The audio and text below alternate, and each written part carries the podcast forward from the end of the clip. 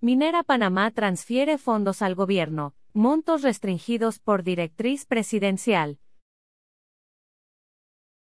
El Ministerio de Economía y Finanzas informó que la Dirección General de Ingresos recibió un total de B-562.840.543.59 de la empresa minera Panamá, correspondiente a las obligaciones contractuales establecidas hasta la fecha en el contrato ley.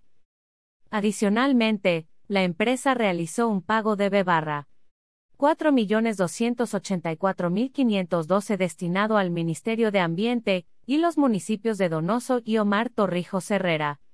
Estos fondos se han designado para cubrir el uso de agua, canon superficial y derechos de uso y servidumbre. Siguiendo instrucciones del presidente de la República, se ha determinado que los montos recibidos, derivados de las obligaciones contractuales, permanezcan en una cuenta restringida en el Banco Nacional de Panamá. Esta medida, adoptada por el gobierno, busca asegurar que dichos fondos no sean utilizados hasta nuevo aviso, en línea con las directrices presidenciales.